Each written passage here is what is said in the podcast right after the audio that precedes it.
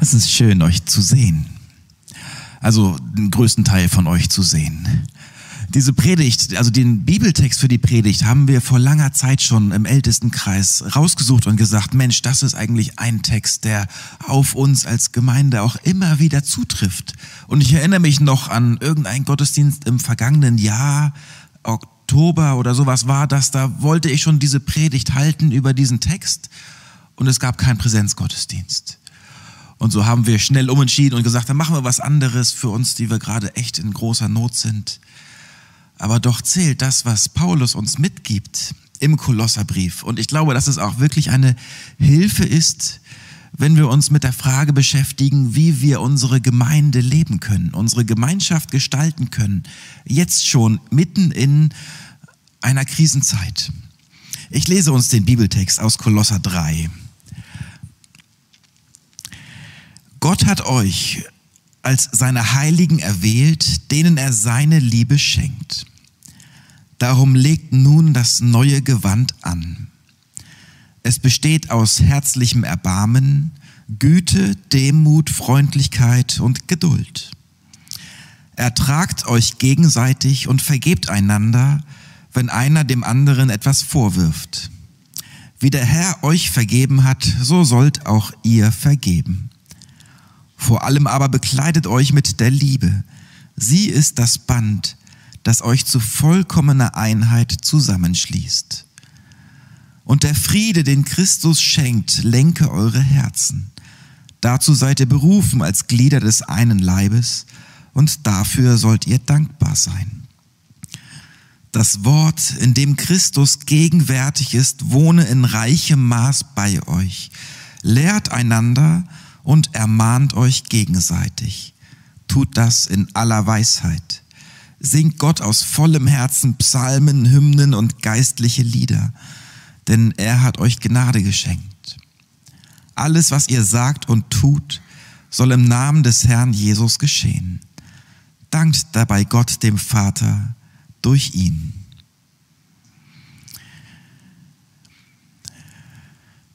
Ich muss ehrlich gestehen, etwas in diesem Text triggert mich.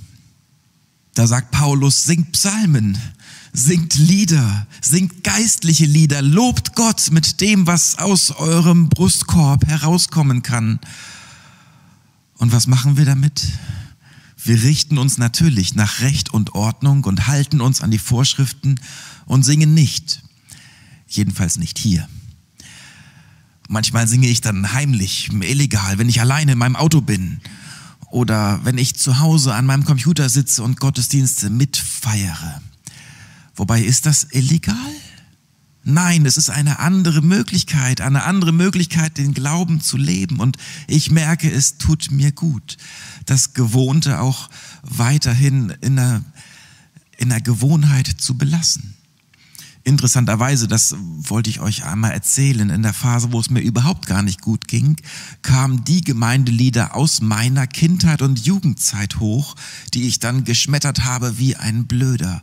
Also Peter Strauch oder Albert Frei, so Sachen, die man heutzutage kaum noch singt, weil die viel zu unmodern geworden sind. Aber es lohnt sich, das jetzt schon einmal vorweg, es lohnt sich, Lieder im Herzen zu haben und auch Lieder auswendig zu können. Es lohnt sich, weil man dann in schweren Zeiten etwas hat, auf das man zurückgreifen kann. Unsere Welt steht Kopf und ich mittendrin. So haben wir das in den Weihnachtsgottesdiensten im Anspiel gehört und so ist es leider immer noch. Nach wie vor kann man den Eindruck bekommen, es sind lauter Verrückte unterwegs und zwischendrin ein unsichtbares Virus, das hin und her geistert. In meinem Urlaub habe ich mir jetzt viel Zeit nehmen können. Ich meine, ihr könnt euch das vorstellen, zwei Wochen Urlaub mit Schneefall und Ausgangssperre und gleichzeitig noch Kontaktbeschränkung. Da war jetzt nicht viel möglich, außer zu Hause zu bleiben. Aber ich habe angefangen aufzuräumen. Aufzuräumen mit so ein paar Schubladen, aber dann auch aufzuräumen im digitalen Bereich. Einigen von euch ist Facebook vielleicht ein mittlerweile bekanntes Medium, also denjenigen, die zu Hause sitzen vor der Kamera, ihr seid vielleicht sogar versucht, zwischendurch während dem Gottesdienst noch ein bisschen durchzuscrollen. Dort gibt es eine spannende Funktion. Man kann nämlich Menschen stumm schalten. Und in meinem Urlaub hatte ich irgendwann wirklich die Nase voll und habe gesagt, alle diejenigen, die jetzt nur noch Blödsinn vertreiben, werden von mir stumm geschaltet. Und dann habe ich angefangen. Verschwörungstheoretiker, stumm. Hassredner, stumm. Irgendwelche mathematischen Systeme, Aufbauer zur Corona-Impfung, die gar nicht wirkt, stumm. Bis zu einigen, die regelrecht Hetze betrieben haben im Internet gegen Pastoren, die was Falsches gesagt haben sollen, die etwas Falsches lehren, die sich gegeneinander bekämpfen.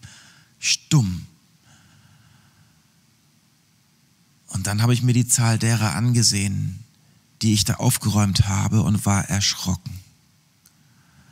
98 Prozent von ihnen waren Freunde von mir, die sich als Christen bezeichnen.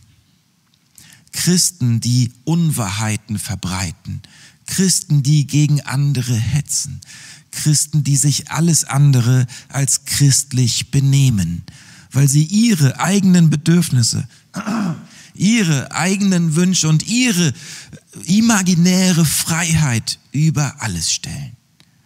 Ich war wirklich erschrocken.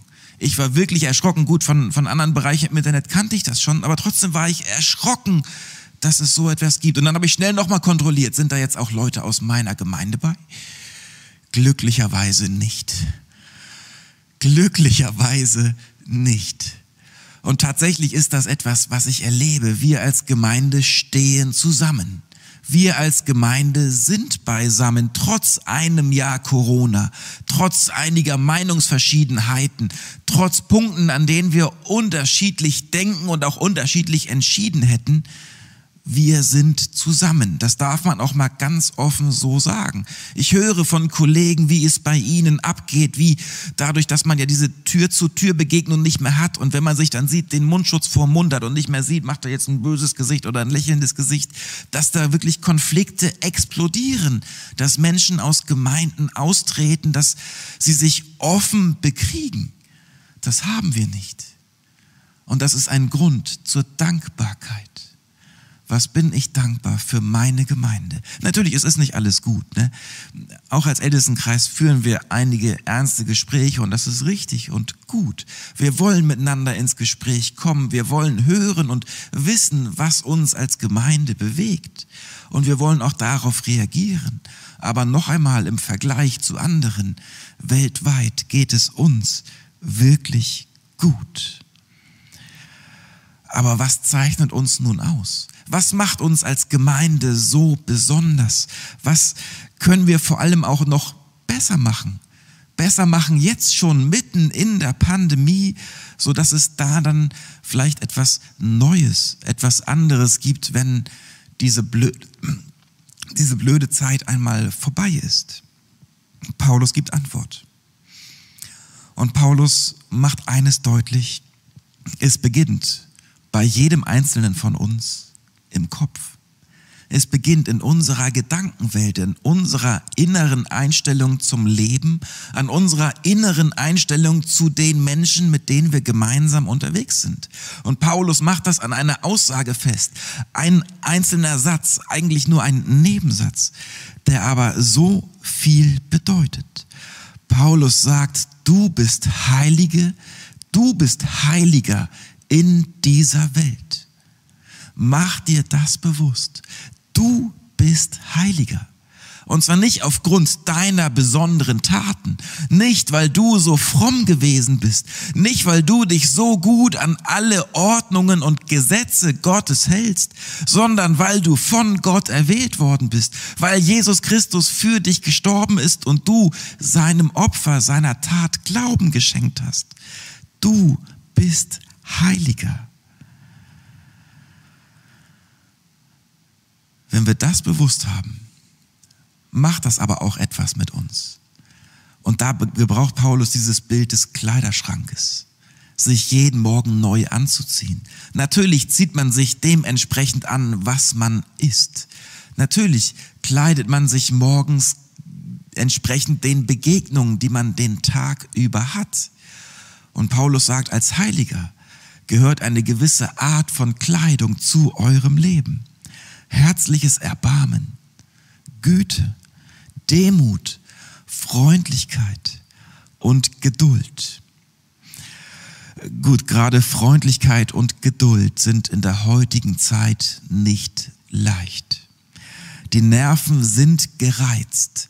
Jeder kleine Stressmoment macht etwas mit uns. Jede Situation, die uns aufregt, bringt in uns etwas zum Kochen, für das es kein Ventil gibt. Es ist eine besondere, eine außergewöhnliche Zeit. Eine Zeit, die es in 100 Jahren aller Wahrscheinlichkeit auch nicht noch einmal geben wird. Gut, wir können nur zurückblicken in die Geschichte und nicht voraus. Aber es ist so besonders, das dürfen wir akzeptieren. Und trotzdem wissen, es geht um die Grundsatzentscheidung. Die Grundsatzentscheidung jeden Morgen neu beim Aufstehen. Die Grundsatzentscheidung zu sagen, es beginnt bei mir. Es beginnt bei mir in meinem Leben, in meinem Verhalten und nicht bei den anderen. Es beginnt bei mir in meiner Einstellung zu den anderen und nicht bei den anderen, die etwas für mich tun, nicht bei den anderen, die Erwartungen für mich erfüllen, nicht bei den anderen, die meine Bedürfnisse befriedigen sollen. Natürlich kann man immer auf die anderen schimpfen. Natürlich kann man, wenn man sich unterhält, ganz vieles finden, was in der Gemeinde gerade nicht läuft, was gerade nicht funktioniert. Kein Gemeindecafé, richtig. Keine Zeit miteinander und sobald man sich etwas zu nahe kommt, kommt der blöde Pastor mit dem Zollstock dazwischen und sagt Stopp. Richtig. Keine Anrufe von anderen, wenn man nicht mehr gesehen wird. Richtig. Kein Wissen um die anderen, weil man sich nicht mehr begegnet. Richtig ich finde es gar nicht nur schlecht, wenn man anfängt, über die Gemeinde zu philosophieren und dann auch ein wenig ins Schimpfen gerät, weil das bedeutet ja, dass wir im Herzen immer noch an der Gemeinde dran sind, dass wir uns für sie interessieren und es drückt aus, dass wir etwas vermissen. Aber nur auf die anderen zu schauen und auf das zu schauen, was gerade nicht geht, bringt uns nicht weiter. Natürlich kann ich mich aufregen darüber. Ich war sechs Wochen krankgeschrieben und habe so und so viele oder wenige Anrufe bekommen. Einige Menschen haben bis heute nicht gefragt, wie es mir geht. Aber ist das wichtig, auf die anderen zu achten und von den anderen zu erwarten, dass sie sich ändern? Paulus sagt nein. Paulus sagt, kümmer du dich um das, was dir wichtig ist. Kümmer du dich darum, in deinem Alltag einen Unterschied zu machen. Verzichte auf deinen Stolz oder wie unser vorausgegangenes Gemeindeglied Walter Stäubig mal sagte, nimm dich nicht so wichtig. Du bist Heilige. Du bist Heiliger und verhalte dich dementsprechend. Allerdings denke auch immer dran, die anderen sind auch Heilige. Diejenigen, denen du in der Gemeinde begegnest, sind genauso Heilige und sie sind von Jesus Christus genauso heilig gesprochen, obwohl sie nichts vorzuweisen haben. Genauso wie du mit deinen Macken, mit deinen Fehlern, mit, mit dem, was dich so blöd macht vor Gott, von ihm heilig gesprochen worden bist, sind die anderen auch heilig gesprochen worden. Nicht deine Maßstäbe zählen, sondern Gottes Maßstäbe. Ja, ich weiß, das passt uns manchmal nicht. Mir selbst gefällt es manchmal überhaupt nicht, dass andere so anders sind, dass andere so andere Erwartungen haben, dass andere so anders kommunizieren, andere Worte finden, manchmal auch blöde Worte finden. Klammer auf, trotzdem, emotionale Nachrichten über WhatsApp zu schicken, funktioniert nicht. Klammer zu. Das ist Wissenschaft und äh, nicht Liebe. Es ärgert mich manchmal, dass andere anders sind. Aber der Auftrag von Paulus ist klar. Ertragt einander. Und dieses Wort ertragen meint im Griechischen genau dasselbe, was wir im Deutschen verstehen. Ertragen heißt nicht ein wenig aushalten. Ertragen heißt nicht den anderen richtig toll finden. Ertragen heißt genau das, was da steht, nämlich den anderen, auch wenn ich das nicht gut finde, auch wenn ich das nicht mag, auch wenn ich es selbst anders machen würde und besser finden würde, genau so zu akzeptieren, wie er ist.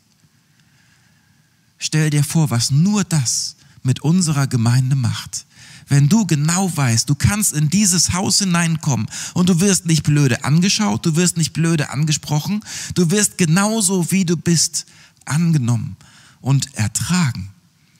Noch nicht mal die Augen werden verdreht. Was wäre das ein Traum, wenn wir eines Tages wieder einen vollen Raum haben und auch die schrägsten Vögel aus dem Ort hier sitzen können und sich angenommen fühlen. Ja, die anderen, die anderen Christen, auf die wir stoßen, sind auch Heilige. Und wenn sie etwas Blödes machen, wenn sie uns verletzen, wenn sie in unseren inneren Raum vordringen, uns kränken, dann gibt es nur eine einzige Lösung. Vergebung. So wie der Vater vergeben hat, vergeben auch wir und sagen den anderen zu, ich rechne deine Schuld nicht mehr an und ich werde dir deine Schuld nicht vorhalten, weder im Gespräch noch, und das ist der wichtige Punkt an Vergebung, noch in meinen Gedanken. Verbitterung und nein, Verärgerung und Kränkung kann zur Verbitterung werden, wenn wir immer wieder darüber nachdenken. Wenn wir immer wieder darüber nachdenken, wie blöd der andere zu uns gewesen ist, wie verletzend diese Handlung gewesen ist. Und diesen Kreislauf zu durchdringen funktioniert nur, wenn wir die Entscheidung treffen, ich rechne es dir nicht an. Ist das aber jetzt alles? Funktioniert Gemeinde so, indem wir uns einfach gegenseitig immer nur akzeptieren und alles gut finden und immer nur Ja und Amen dazu sagen? Naja, Paulus sagt ja noch etwas anderes. Er spricht plötzlich von Ermahnung. Er spricht davon, dass wir uns gegenseitig belehren. Und an der Stelle wird es sehr spannend. Was denn jetzt? Vor allen Dingen, wann denn jetzt was? Das eine Mal akzeptieren und vergeben, das andere Mal belehren und ermahnen. Wann soll ich jetzt genau was machen? Geht es um Gesetz oder Moral oder um meine persönliche Frömmigkeit, meine Tradition, die ich dem anderen aufdrücke, was es ist uns ja nicht unbekannt, in gewissen christlichen Kreisen bis zu einer eindeutigen Kleiderordnung ausgewachsen ist. Mit einem Dutt auf dem Kopf und ganz deutlich überlangen Kleidern und dem absoluten Hosenverbot für Frauen. Geht es darum, dass wir uns miteinander auf einen ganz engen Weg nehmen und nur auf diesem engen Weg miteinander lieb haben? Nein, es geht um etwas anderes. Es geht, glaube ich, mehr um die Frage drinnen und draußen. Bei Jesus oder nicht bei Jesus. Die Kleider der Heiligen angezogen oder nicht angezogen. Und tatsächlich erlebe ich Momente, in denen wir uns brauchen. Wie oft erlebe ich, wie ich über das Ziel hinausschieße und dann jemanden brauche, der mir sagt, Simon, da hast du das und das gesagt. War das genau so gemeint, wie ich das verstanden habe? Oder war das vielleicht anders gemeint? Ich brauche Korrektur von meinen Geschwistern. Ich brauche das Feedback, ob das, was ich sage, hilfreich ist oder verstört. Ich brauche andere Menschen, die mit mir einen Weg gehen. Und gerade jetzt in einer gereizten Stimmung, in einer gespannten Zeit brauchen wir einander, weil manches Verhalten Konsequenzen hat. Am Anfang habe ich von meinen Facebook-Kontakten gesprochen. Jetzt gerade mag das sich richtig anfühlen zu meckern und zu motzen. Fakt ist aber, in absehbarer Zeit, ob in Monaten oder Jahren oder Jahrzehnten, das wissen wir nicht, ist Corona vorbei. Und dann lachen wir darüber, wenn wir in unserer Hosentasche der Winterjacke, Jackentasche der Winterjacke noch so einen örtlichen Mundschutz finden und erinnern uns an die Zeiten und denken zurück und lächeln drüber. Das eine geht vorbei.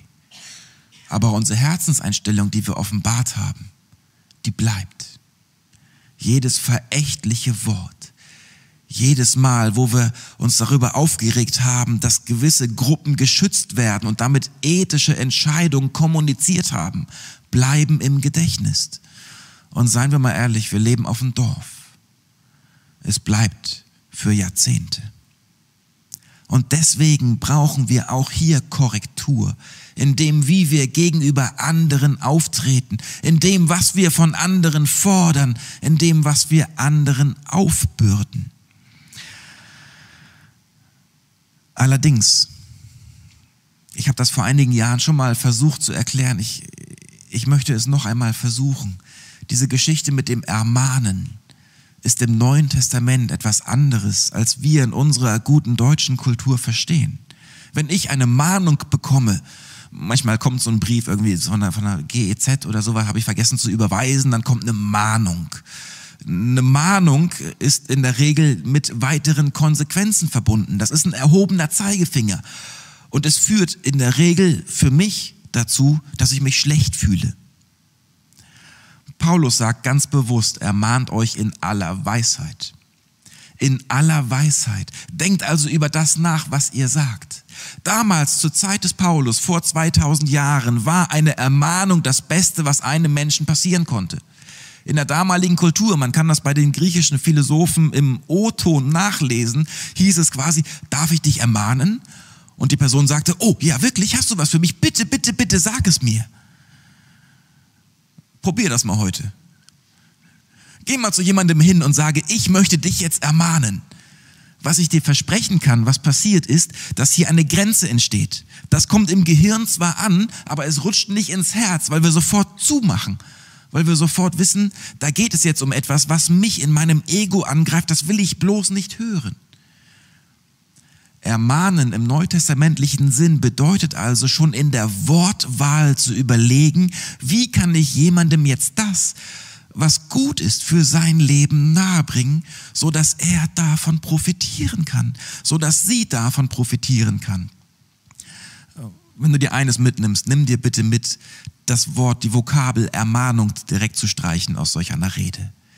Es gibt bessere Möglichkeiten, auch einfachere Möglichkeiten. Es geht eben nicht um Zurechtweisung von oben herab, sondern um hilfreiche Erkenntnisse aus dem Wort Gottes. Paulus führt das dann weiter aus. Wir brauchen sein Wort. Und bewusst schreibt er vom Wort von Christus. Oder in anderen Übersetzungen das Wort, das Christus enthält, das Wort, das Christus umtreibt. Es geht eben nicht um die gesamte Bibel, also um die, die alten Gesetze. Paulus grenzt sich hier ab, um nicht wieder in diese Diskussion reinzukommen. Gesetz und Evangelium, das will er da nicht rüberbringen. Er möchte rüberbringen, das, was Jesus uns gebracht hat, das, was Jesus uns beigebracht hat, das soll uns als Gemeinde bereichern und davon sollen wir uns gegenseitig erzählen. Und jetzt springe ich schon mal ein wenig und komme gleich nochmal darauf zurück. Stell dir vor, wie schön es wäre, wenn jemand dir aus der Gemeinde erzählt, was sie, was er mit Jesus erlebt hat und du in dir das Bedürfnis spürst, Mensch, das will ich auch. Ganz ohne innerlich zuzumachen, ganz ohne auf die Barrikaden zu gehen. Das wäre eine geniale Ermahnung, oder?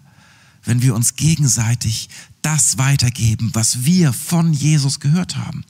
Äh, für uns gehört haben, nicht für die anderen. Für andere kann man ganz viel hören, bis zu Frisurfragen und Schuhfragen und Kleidungsfragen, alles, was Jesus nicht gefällt und eigentlich uns nicht gefällt. Nein, das weitergeben, was wir von ihm hören, was uns so gut tut, das hilft. Und deswegen hilft es, im Wort Gottes verwurzelt zu sein. Deswegen hilft es, sich immer wieder mit dem Wort Gottes zu beschäftigen. Ich fand da übrigens eine Geschichte. Ein junger Mann hat gerade seinen Führerschein gemacht und möchte vom Vater das Auto ausleihen. Aber der junge Mann hat eine wallende Mähne, die bis zum hinteren Rücken geht. Und der Vater sagt, Junge, ist kein Problem, du kriegst mein Auto, aber vorher gehst du zum Friseur und lässt dir die Haare abschneiden. Der Junge ist ganz, ganz schlau und er holt die Bibel aus dem Schrank und sagt, Vater, schau doch mal. Simson hatte lange Haare, Elia hatte lange Haare, Jeremia hatte lange Haare und im Kindergottesdienst habe ich gelernt, auch Jesus hatte lange Haare. Meine Frisur ist doch total biblisch. Und der Vater antwortet nur, ja, selbstverständlich ist das biblisch. Aber wenn mich nicht alles täuscht, sind alle diejenigen zu Fuß gegangen und nicht Auto gefahren. Es ist gut, in der Bibel zu Hause zu sein. Es ist gut, in der Bibel sich auszukennen und und wirklich sich mit der Bibel zu beschäftigen. Wollen wir einen kurzen Test machen? Also für euch ist es natürlich jetzt gleich dann nach der Predigt zu Hause der Test. Ihr zu Hause könnt jetzt euch schon ein leeres Blatt Papier holen und eure Bibelfestigkeit testen. Ein leeres Blatt Papier, ein Kugelschreiber und dann fangt ihr an aufzuschreiben. Als erstes die zehn Gebote. Dann die zwölf Söhne Jakobs, beziehungsweise die 13 Stämme Israels. Oder nee, lass uns, lass uns bei Christus-zentrierten Aussagen bleiben. Ne?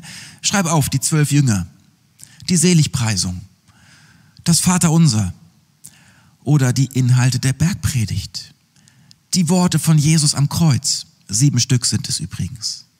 Und du wirst feststellen, da ist noch viel Raum einzunehmen. Es ist viel Raum einzunehmen, der uns als Gemeinde gut tut. Es ist viel Raum einzunehmen jenseits von Tradition und Überlieferung. Viel Raum einzunehmen in den Worten, die uns aufbauen, die uns helfen, durch unseren Tag zu kommen. Es ist, und das möchte ich mit Paulus noch einmal sagen, ein geistgewirkter Prozess dieses ganze drumherum, den, die Kleidung des Heiligen anzuziehen und sich gegenseitig aufzubauen, an der Stelle zu wissen, da soll ich vergeben und da spreche ich jemanden an und gebe dem etwas weiter, ist ein geistlicher Prozess.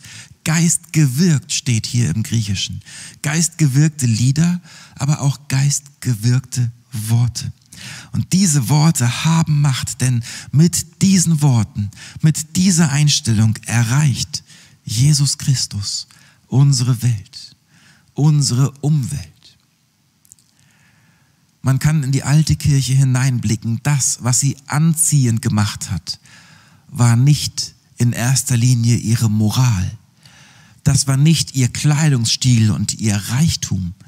Das war nicht ihre Art, sich zu artikulieren.